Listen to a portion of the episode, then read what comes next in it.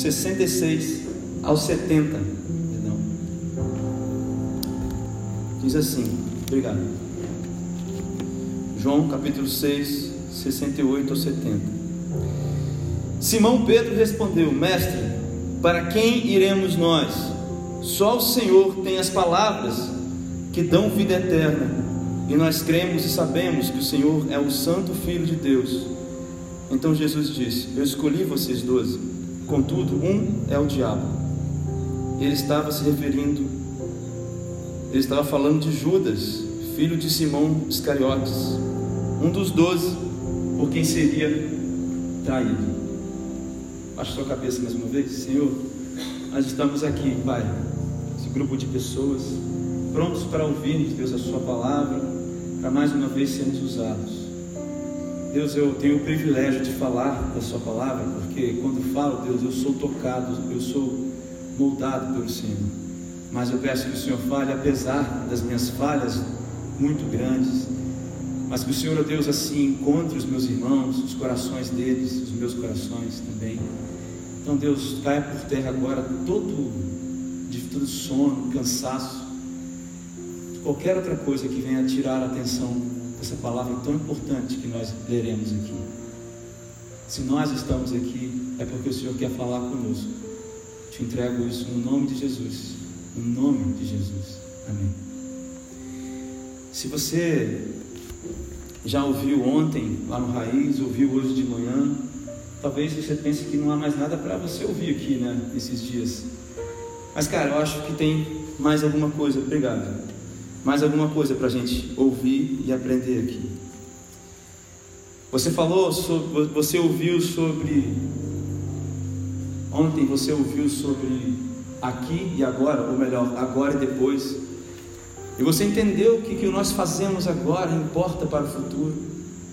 E você entendeu que, na verdade, quando Jesus diz que a boca fala e que aquilo que sai da sua boca define seu destino. Você lembra que nós lemos essa passagem ontem? Na verdade, Jesus está falando o que o, seu, o que o coração, o que está cheio do seu coração, do que está cheio, revela o seu destino. Hoje de manhã você ouviu a palavra sobre destino em alto mar. E agora eu queria falar com você sobre destino revelado. Esse texto que nós lemos aqui em João, eu vou ser bem breve. O texto que nós lemos aqui em João é a sequência do texto que nós lemos hoje de manhã. Hoje de manhã você ouviu que os discípulos entraram num barco e passaram por uma tempestade. E você viu que na verdade Jesus estava à margem. E que o espanto daqueles homens foi perceber que Jesus estava à margem, caminhando para perto deles. Bom, a história continua. E aí Jesus então tem esse encontro com essas outras pessoas, logo depois que ele chega do outro lado do rio. E nesse encontro com essas pessoas do outro lado do rio, Jesus, nesse encontro com outras pessoas do outro lado do rio, Jesus tem um discurso muito difícil. Jesus fala umas coisas muito duras e muito difíceis. Então, essa história acontece depois das pessoas quererem coroar Jesus e Jesus não aceitar isso. Depois daquela noite de tormento. E a declaração difícil que Jesus dá então, escuta aí. Versículo 56 diz assim: Olha, todo aquele que come minha carne e bebe meu sangue está em mim e eu nele. Eu vivo pelo poder do Pai que me enviou. Da mesma forma, aqueles que se alimentam de mim viverão por minha causa. Eu sou o verdadeiro pão que desceu do céu não como o maná que os pais de vocês comeram, e mesmo assim morreram. Mas quem comer desse pão viverá para sempre. E aí, quando Jesus diz isso, o versículo 60 diz assim: que até mesmo os seus discípulos disseram: Isso é muito difícil de entender. Quem poderá aceitar esses ensinamentos? Os próprios discípulos. Mas Jesus endurece ainda mais o discurso no versículo 65. Depois observou: Isso é o que eu queria dizer quando afirmei que ninguém pode vir a mim se meu Pai não atrair a pessoa a mim. Porque aí no versículo 66 diz que nesse ponto muitos dos seus discípulos voltaram para trás e o abandonaram. Eu quero falar sobre esse episódio e sobre o destino revelado. Parece difícil de falar, mas nós temos dois personagens aqui nesse episódio. Dois personagens. Um é Pedro e o outro é Judas. Eu acho que Judas é porta-voz de um destino revelado. É, Pedro é porta-voz do destino revelado. E Judas é porta-voz de outro destino revelado. Se você já aprendeu qual é o destino do alto mar, se você já, aprendeu, se você já ouviu ontem sobre o coração, sobre as palavras do coração, aquilo que está cheio, eu quero então terminar esse pequeno encontro nosso falando sobre duas pessoas, dois porta-vozes ou dois exemplos de dois destinos revelados. Estão comigo? Vocês podem me dar 25 minutos da sua atenção? Quando todo sono, quando todo cansaço? Ok. Pedro e Judas. Pedro e Judas. Porque a declaração mais célebre desse, desse episódio, que a gente ouve no versículo 68, é dada por Pedro. Para onde nós iremos, se só tu tens a palavra de vida eterna? Mas a declaração mais pesada mesmo é dada por Jesus. Porque no versículo 70, Jesus disse: Eu escolhi vocês, mas aqui dentro tem um diabo. Um que é do diabo. E eu creio que essa declaração de Jesus é ainda mais estrondante do que a declaração de Pedro. Eu acredito que esses dois personagens na história, mas duas pessoas reais, entregam para a gente dois modelos de pessoas que estão caminhando ou que caminharam para destinos completamente diferentes. Cara. E se você está aqui nessa noite, essa palavra é para você. Essa palavra é para você. Eu quero falar primeiro de Pedro. Sabe, primeira coisa que eu quero dizer para você é o seguinte: que quando as palavras são pesadas, para pessoas que são como Pedro, desistir não é uma opção. Veja que no versículo 60, a palavra diz que até os discípulos reclamaram. Certamente os doze estavam nesse meio. Até esses caras disseram, disseram, isso aqui é muito pesado para a gente. Para o judeu era muito difícil aceitar alguém dizendo que eu tenho que comer a carne desse homem, eu tenho que beber o sangue. Talvez seja difícil para você, eu vou explicar daqui a pouco o que é isso. Mas a primeira característica desse porta-voz, Pedro, é essa aqui. Quando as palavras são pesadas, desistir, cara, não é uma opção. Agora repara no detalhe. No versículo 67, Jesus dá a oportunidade para quem quiser ir embora ir. Jesus diz assim: Vocês também querem ir embora? Depois que Jesus crava primeiro, todo mundo achou difícil. Depois que ele crava a segunda, no versículo 65, e a galera vai embora, e aí você imagina você numa situação, então, falando para muita gente, de repente você está dando um, uma palestra e sai um, sai outro, fica três, quatro, dois, Aí você chega para essas pessoas, vocês também não querem sair, não? Você entende a atitude, a antítese da atitude de Jesus aqui? Jesus dá oportunidade para eles saírem também. Mas Pedro diz: Não, para onde que eu vou? Se só você tem a palavra, as palavras de vida eterna. Eu quero te dizer que o Evangelho, cara, ele é feito de condições irrevogáveis. Portanto, é desista ou aceite as condições. O Evangelho não é feito de condições que se adaptam ao Matias, que se adaptam a Talita, que se adaptam ao Davi, que se adaptam ao Mateus. Não, não. O Evangelho iguala a mim e vocês e todos nós numa mesma linha, e essa linha é dos miseráveis, pecadores, que só encontram paz em Jesus e acabou, é ponto final.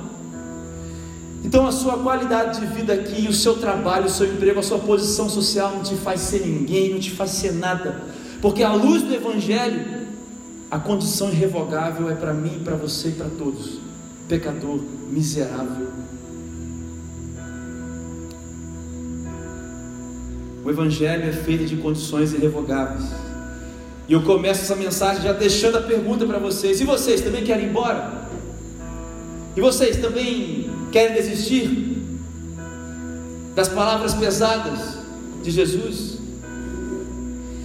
Mas eu quero dizer para você, cara, que desistir, perdão, eu quero dizer para você que não desistir, presta atenção, não desistir é a capacidade de permanecer como vaso de barro mas com um tesouro dentro.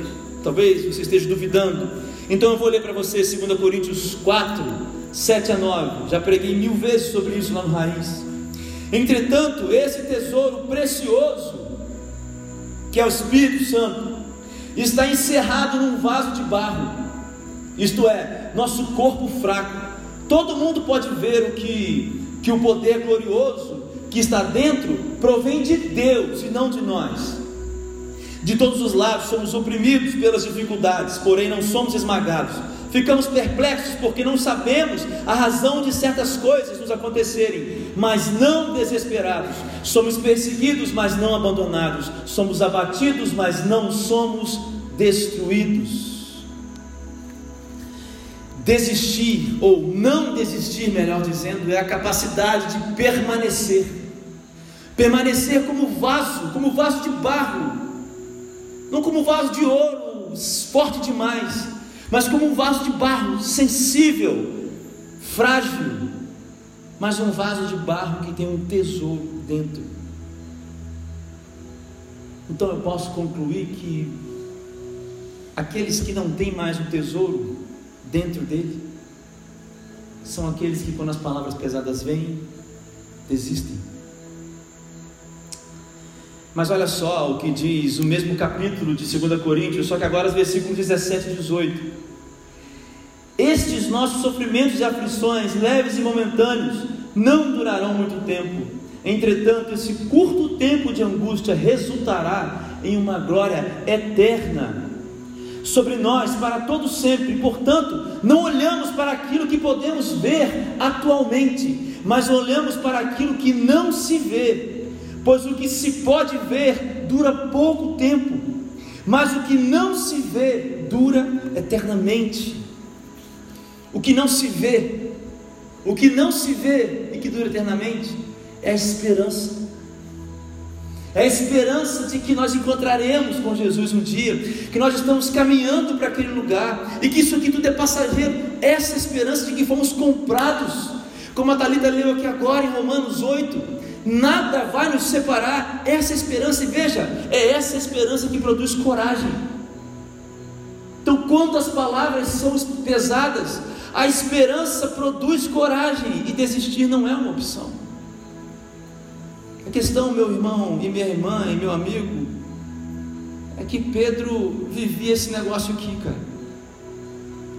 Para Pedro, as palavras de Jesus não eram tão pesadas a ponto de desistir, porque Pedro vivia sob uma esperança que produzia coragem, que produzia declarações como essas. Mas em Pedro também a gente vê uma segunda coisa. Você sabe que no versículo 68, depois que ele diz que para onde nós iremos, ele fala: Nós cremos, porque ele fala assim, porque nós cremos e sabemos que tu és o Filho de Deus. Mas eu pesquisei esse versículo aqui na língua original. E na língua original, no grego, existe um tempo do verbo que é o chamado tempo perfeito, que é mais ou menos o nosso gerúndio, Júlia, mas não é muito o nosso gerúndio. É que nós, nós, já, nós já estamos crendo porque nós já cremos. Não é só nós estamos crendo, porque nós já cremos. Então Pedro está dizendo assim: olha, Deus, nós não temos para onde ir, porque nós já cremos e nós já estamos crendo. E nós já sabíamos, já ficamos sabendo, e nós estamos sabendo. A lealdade não expõe grandeza, mas lealdade expõe consciente fraqueza. A palavra para essa declaração de Pedro é lealdade. Porque Matias, enquanto todos saíam, todos iam embora, todos os que viram os milagres, todos aqueles homens daquelas duas cidades, você lembra de hoje de manhã, aqueles milhares, talvez centenas, não tão milhares aqui, mas que viram a multiplicação dos pães, que viram Jesus anoitecer num monte e amanhecer no outro lado. E como que esse homem atravessou? Certamente os discípulos contaram ali, vem andando sobre as águas. Essas pessoas abandonaram. E o ato de Pedro é um ato de lealdade. E a gente acha que lealdade é um ato de grandeza, de quem é grande demais. Não. A lealdade de Pedro, isso não expõe a grandeza de Pedro, mas expõe a consciente fraqueza Pedro sabia quem era Jesus e sabia quem ele era. Pedro sabia que ele precisava de Jesus. Pedro diz: Olha, Deus não tem para onde ir, só você tem essas palavras. Eu sou fraco, você é a minha força, você tem as palavras de vida para mim. Eu quero repetir uma coisa que eu falei ontem no Raiz, lá, na, lá no Raiz, na sexta Raiz do Poli. O Evangelho não é sobre intelectualidade, sobre entender certas coisas. Estou falando isso. Lá em 1 Coríntios capítulo 2, versículo 9, diz assim: Nem olhos viram, nem ouvidos, ouvidos ouviram, nem jamais penetrou o coração humano que Deus tem preparado para aqueles que o amam. Meu irmão, não é sobre compreender Deus, é sobre compreender a esperança. Quando Pedro diz isso, Pedro enxerga em Jesus a declaração que ele deu lá em João, ele enxerga em Jesus esperança. O Evangelho é sobre aceitação, aceitação de quem Ele é, de quem Deus é, de quem Jesus Cristo é, de quem você é. Não é sobre compreender é Deus, é sobre compreender a esperança. Isso é aceitar. E João faz uma distinção muito grande disso no Evangelho de João. A diferença entre compreender eu não tenho tempo para falar sobre isso. Mas se a gente fosse falar sobre João capítulo 1, João usando os termos gregos, vários termos da filosofia, porque João tinha um conhecimento dessas coisas. E só para mostrar que Jesus e que Deus não é algo compreensível, mas é algo perfeitamente aceitável. Isso, isso quebra por isso que lealdade não expõe grandeza, mas expõe uma fraqueza consciente. Fraqueza consciente que é fruto de uma intimidade. Só quem conhece Jesus e se conhece em Jesus que é capaz de ter essa atitude. Então você vê aqui duas características do porta-voz Pedro, do destino que Pedro carrega, certo? Quando as palavras são pesadas, desistir não é uma opção. E lealdade não expõe grandeza, mas consciente fraqueza. Agora eu quero te falar um pouco de Judas. Existe um teólogo que se chama William Barclay.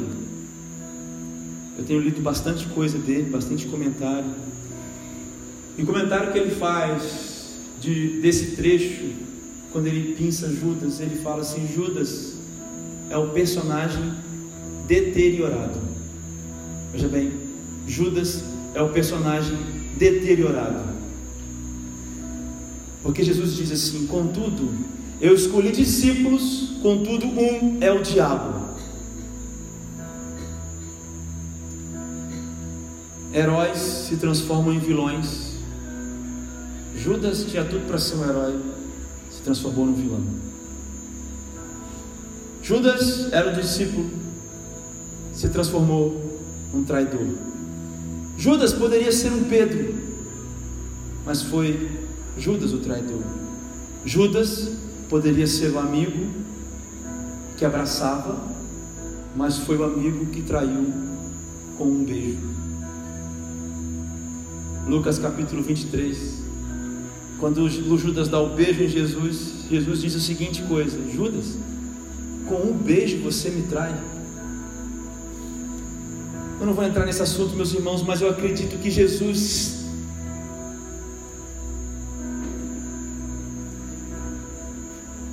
Eu acho que acho que Deus sabe todas as coisas. Eu acho que Deus tem um controle de todas as coisas.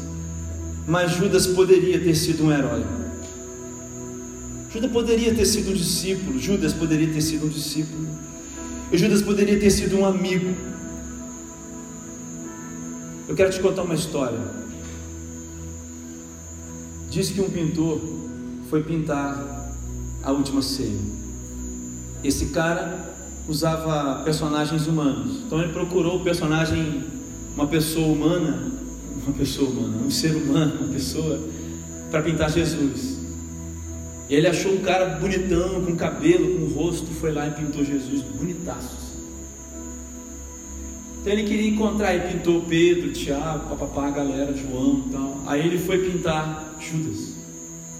Aí ele saiu na rua, não encontrava, não encontrava. De repente ele viu um cara maltrapilho, um cara todo perdido, um cara já todo desfigurado, um cara solto, jogado, largado. Olhou para aquele cara e falou: Vem aqui que eu quero usar você para pintar um quadro. E pintou Judas de acordo com a cara ou com a face daquele homem. Só que o comentário do homem, então, depois que o pintor acaba né, de pintar, então ele mostra assim: olha aqui o quadro. Aí o cara que foi modelo de Judas, ele fala assim: Mas por que, que você me chamou se você já tinha me pintado antes? Aí o pintor falou assim: Mas eu não te pintei antes, não. Te pintei agora. Mas não contou para ele que ele estava sendo Judas. Aí o, o modelo falou assim: Aqui, claro que você me pintou e aponta para Jesus. E apontou para Jesus.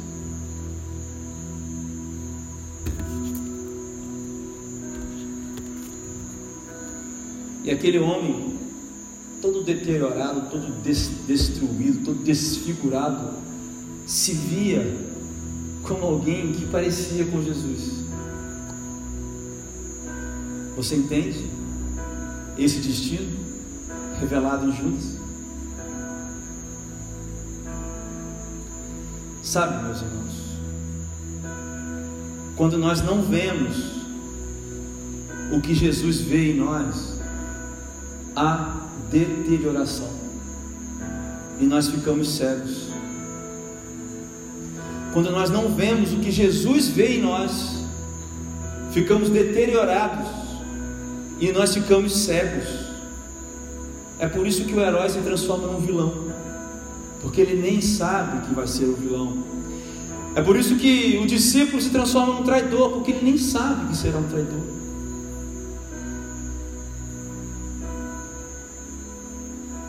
Você está entendendo o que eu estou dizendo?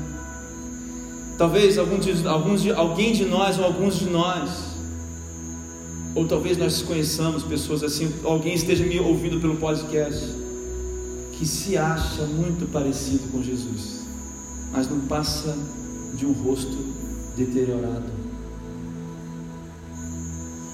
Porque a questão é que Jesus vê vida em quem come da sua carne e bebe do seu sangue.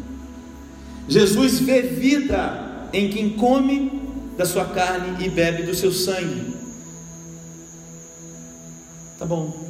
E o que é então comer da sua carne e beber do seu sangue? Matias, será que Jesus estava falando sobre a ceia? Será que Jesus está falando da ceia de um rito? Não. Será que Jesus está falando aqui de arrancar a carne dele e comer a carne dele, dar o sangue para a pessoa beber? Não. Jesus está apontando para a cruz. Jesus está apontando para a carne dele exposta na cruz. E Jesus está apontando para o sangue dele vertido, caído, escorrido do corpo, no chão e pela cruz. Quem não se depara com a cruz, quem não aceita o que Jesus fez na cruz, quem não é comprado pelo sangue de Jesus, Jesus não vê vida nessa pessoa. Porque a declaração difícil de Jesus nesse texto é de que eu sou a vida eterna. Eu. E para ter acesso à vida, você tem que comer do meu, da minha carne e beber do meu sangue. A vida só existe para essas pessoas. O problema é que Judas representa todo homem que nega a carne e o sangue de Jesus. Esse é o problema do, do Judas alguém que nega a carne e o sangue de Jesus deliberadamente. E vou terminar voltando para Pedro. Pedro volta e diz assim: eh, Pedro então diz, voltando um pouquinho, só tu tens as palavras de vida eterna. Em Pedro nós vemos alguém que não tem mais aonde ir. Em Pedro nós vemos alguém que não tem mais para onde ir. Pedro não tem mais para onde ir, não tem mais aonde chegar. Mas presta bem atenção no que eu vou dizer agora. Jesus Cristo para Pedro não é a última opção. Presta bem atenção nisso. Jesus não é a última opção, ele é a única opção.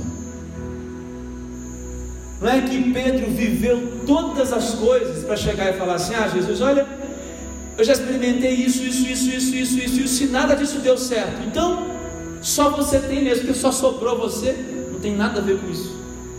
Pedro está falando nada disso. Pedro está dizendo assim: Olha, olha, Jesus, eu sei, eu tenho sabido, eu estou sabendo que é só você que você é a única, que você é a única opção. Jesus não é a última opção. Jesus é a única opção para esse porta-voz chamado Pedro. E não há necessidade de nenhuma outra. Você consegue entender o que essa declaração diz? Essa declaração é o tema do nosso encontro. Esse versículo é o tema do nosso encontro. Só tu tens as palavras de vida eterna. Para onde nós iremos? Veja que, vou voltar agora. Jesus faz aquela pergunta: então, agora que todos me abandonaram, viram o que eu fiz, vê, você está entendendo como milagres não mudam corações? Está vendo como o sobrenatural não muda corações? Está vendo? Então imagina Jesus falando assim: olha, então, depois de ter feito esses milagres todos, essas pessoas não terem sido mudadas, vocês foram mudados? A pergunta de Jesus é essa: vocês foram mudados? Ou vocês também só ficaram encantados com uma coisa sobrenatural que eu tenho o poder de fazer? Vocês estão encantados? Ou vocês estão transformados? Aí Pedro responde: Para onde nós iremos? O que Pedro está respondendo é: Jesus, você me transformou. Eu vou para você em qualquer, eu vou para você, Jesus. Você é a minha única opção em qualquer situação. Você é a minha opção, Jesus, em qualquer situação. Só você, Jesus, tem as palavras de vida eterna.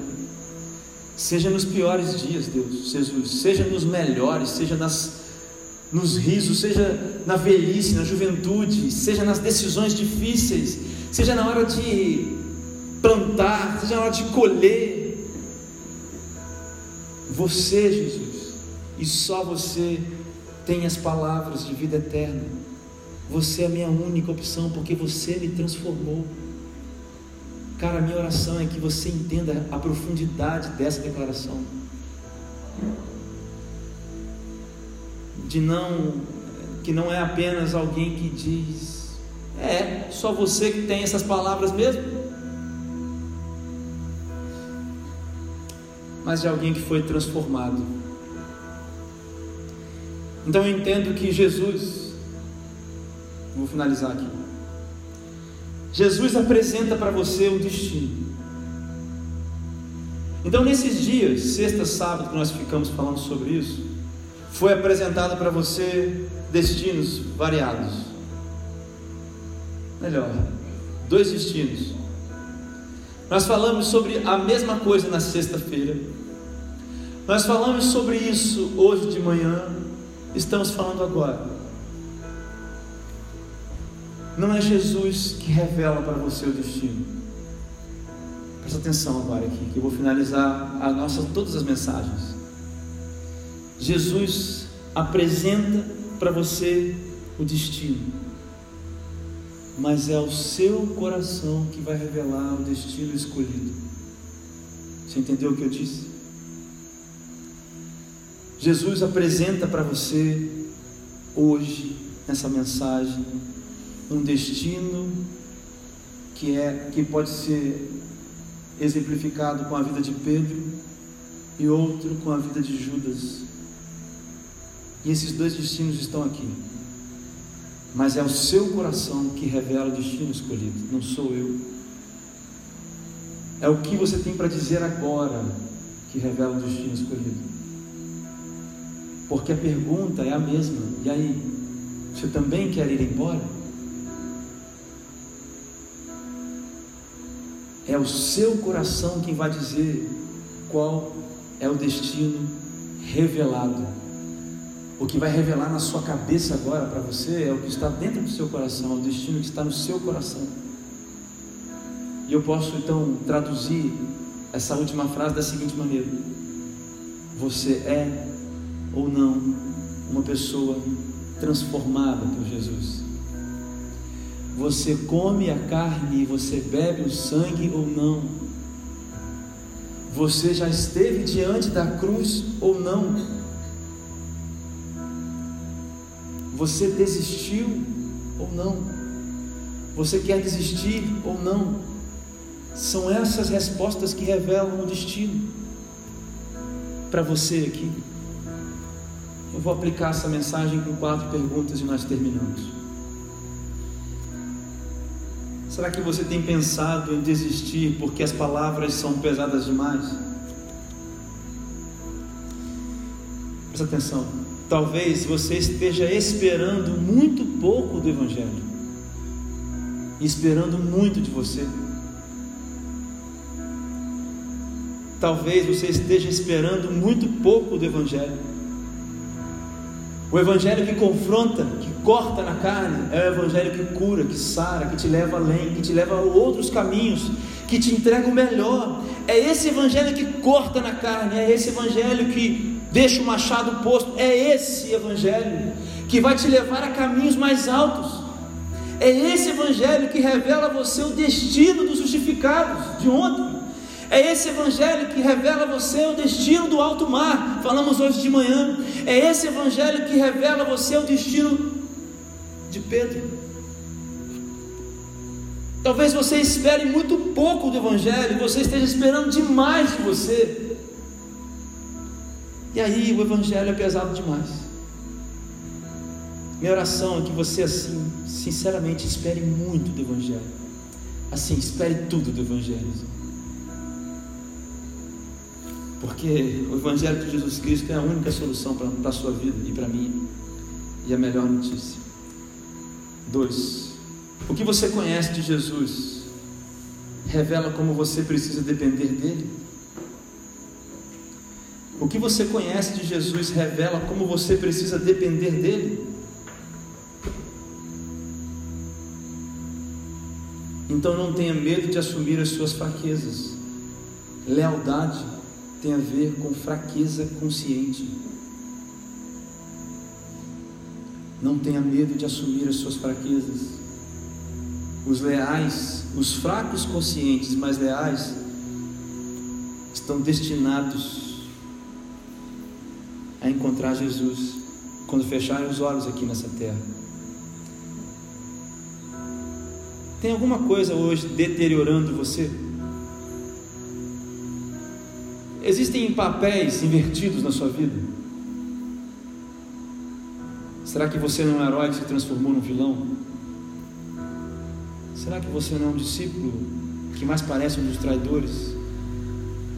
Será que você não poderia parecer, deveria se parecer como um amigo de Jesus, um amigo de abraço?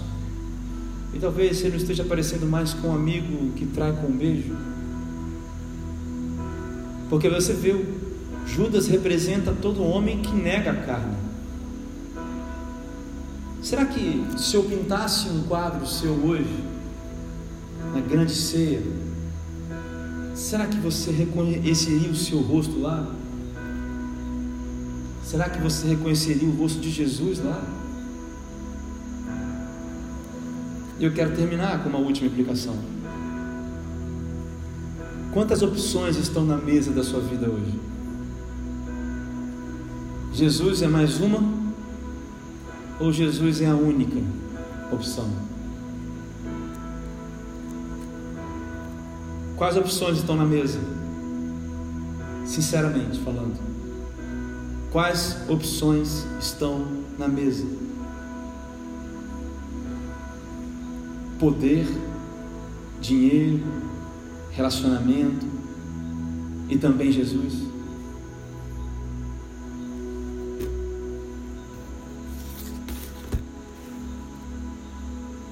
Jesus é a única opção na mesa de quem é filho de Deus você ouviu nesses dias uma série de mensagens falando sobre todas essas coisas de destino. Você ouviu a gente falar sobre tudo isso. E eu termino com essa declaração. Foi apresentado a você, os destinos foram apresentados a você. Qual é o destino que o seu coração revela hoje? Eu quero orar por você. Mas olha só, se o seu coração hoje revela uma vontade de ser destinado como Pedro foi, eu quero que você feche os seus olhos e abaixe sua cabeça, que eu vou orar por você. Eu não sei quantos anos de igreja você tem, quanto tempo de igreja você tem, quem é você por dentro, porque só quem te conhece é Deus. Mas eu, assim, cara, eu imploro a você, não saia daqui nessa noite sem selar um compromisso com Deus.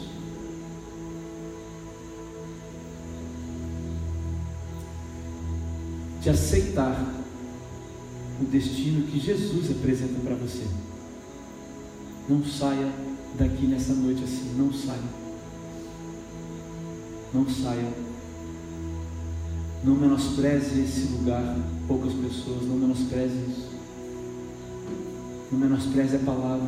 Saia daqui hoje decidido.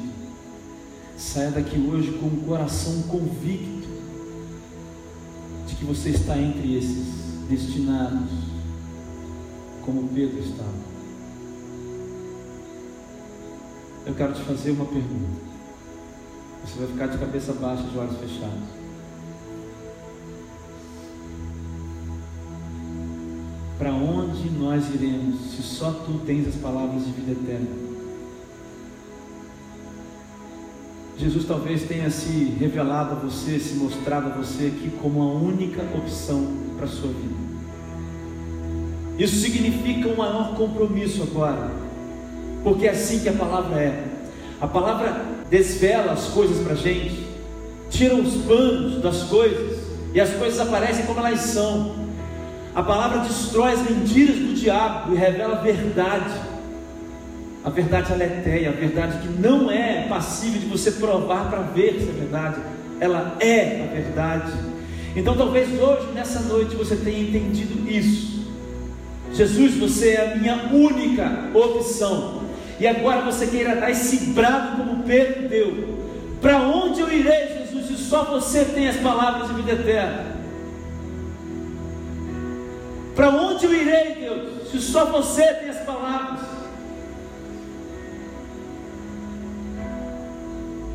Eu vou orar com você. E se você quiser falar algo, você fala. Se você quiser ficar sentado, fica. Se você quiser falar silenciosamente, fala. Mas, cara, se o seu coração deseja falar, cara, fala isso hoje aqui, para Deus. Pai, recebe as nossas orações, recebe os pensamentos, as intenções e os corações dos meus irmãos agora, no nome de Jesus. Nós aqui unidos dizemos, Senhor Deus, a você agora, para onde nós iremos, se só você, Jesus, tem as palavras de vida eterna? Jesus, nós não vamos a lugar nenhum, nós não precisamos mais provar nada, ninguém, nem poder, nem nada, só você, Jesus, tem as palavras de vida eterna para a minha vida. E alguns dos meus irmãos estão dizendo isso agora. Você selou o destino de Pedro. Sela também o destino dos meus irmãos que dizem isso hoje. No nome de Jesus, nós não temos mais para onde ir, Deus. E nós não queremos mais ir para lugar nenhum. Só você, Jesus, tem as palavras de vida eterna. Santo poderoso de Jesus Cristo. Amém. Amém. Eu queria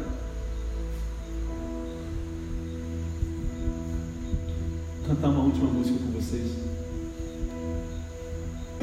Olha só o que diz essa música aqui. Chama para onde eu irei.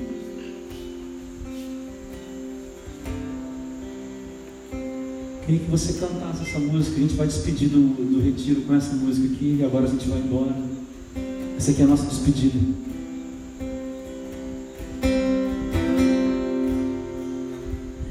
Ele abriu mão de sua glória, sangrou no madeiro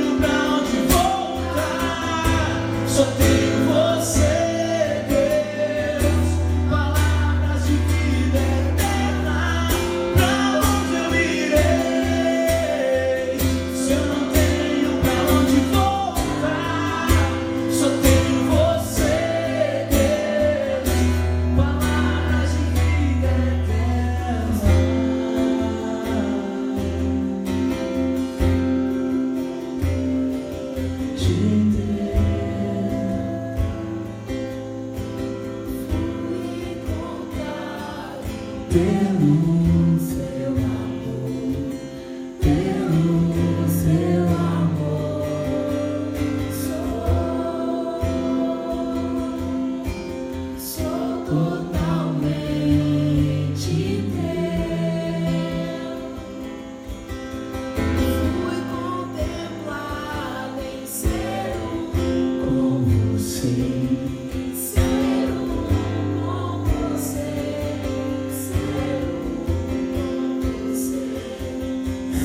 Você pode dizer isso agora? Assim? Cara, se você pode dizer isso, eu quero te convidar assim, a soltar a sua voz agora. Queria convidar você a soltar a sua voz agora e cantar isso aqui junto comigo. Dá um passo à frente, vem aqui na frente, cara. Vamos cantar isso junto.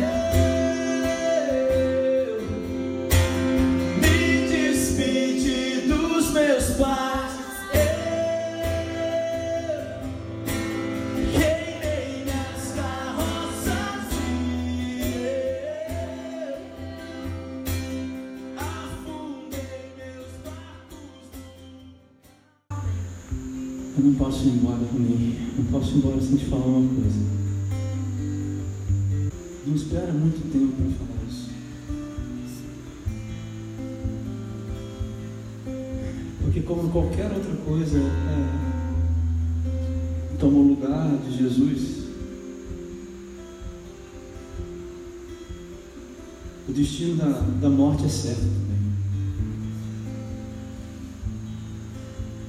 Hoje eu choro quando eu canto essas coisas, me emociono tanto porque eu não tenho mais para onde ir. Porque eu sei para onde eu fui quando achei que tinha para onde ir. E hoje eu vivo para falar para as pessoas que não tem mais para onde ir, não comete o mesmo erro que eu. Porque Deus segurou minha mão e não deixou que eu fosse daqui desse mundo. Eu preciso terminar dizendo isso, não cometa o mesmo erro. Eu queria que a gente cantasse só mais uma vez.